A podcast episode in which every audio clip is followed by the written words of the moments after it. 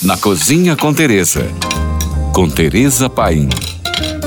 Nosso podcast hoje é dedicado ao açaí, o senhor das folhas. Assim como Oxóssi, esse orixá tem uma história ligada às matas virgens e às florestas. Ossain é o dono das ervas medicinais e usadas nas liturgias das religiões de matriz africanas. As ervas são ingredientes essenciais.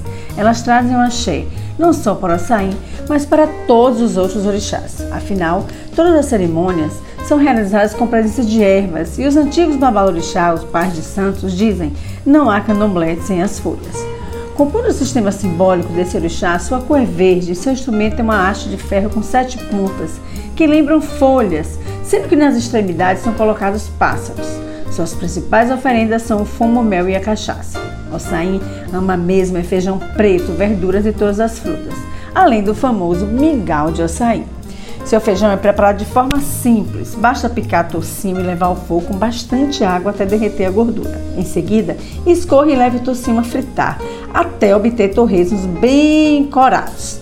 A parte cozinhe com água o feijão e junte os torresmos, um pouco de farinha e azeite de oliva. Leve essa mistura novamente ao fogo, mexendo bem para obter uma massa, como se fosse um pirão de feijão. Hum, é muito gostoso. Já o mingau é feito com farinha de milho branco e uma mesma porção de água. Mistura-se bem, leva ao fogo mexendo até obter um mingau espesso, bem liso. Retira-se do fogo e depois rega com mel ao seu gosto, batendo bastante com a colher de pau para esfriar enquanto você faz sua mentalização, obviamente para seu orixá. Monte essa mistura em um ogdá e decore com folhas de chicória. Eu diria que parece uma panacota em textura e aparência, embora o sabor seja bem diferente. Por hoje é só. Mais dicas me siga no Instagram, Tereza Paim. Ou se você tem alguma pergunta, mande para nós. Fique agora com nossa deliciosa programação GFM.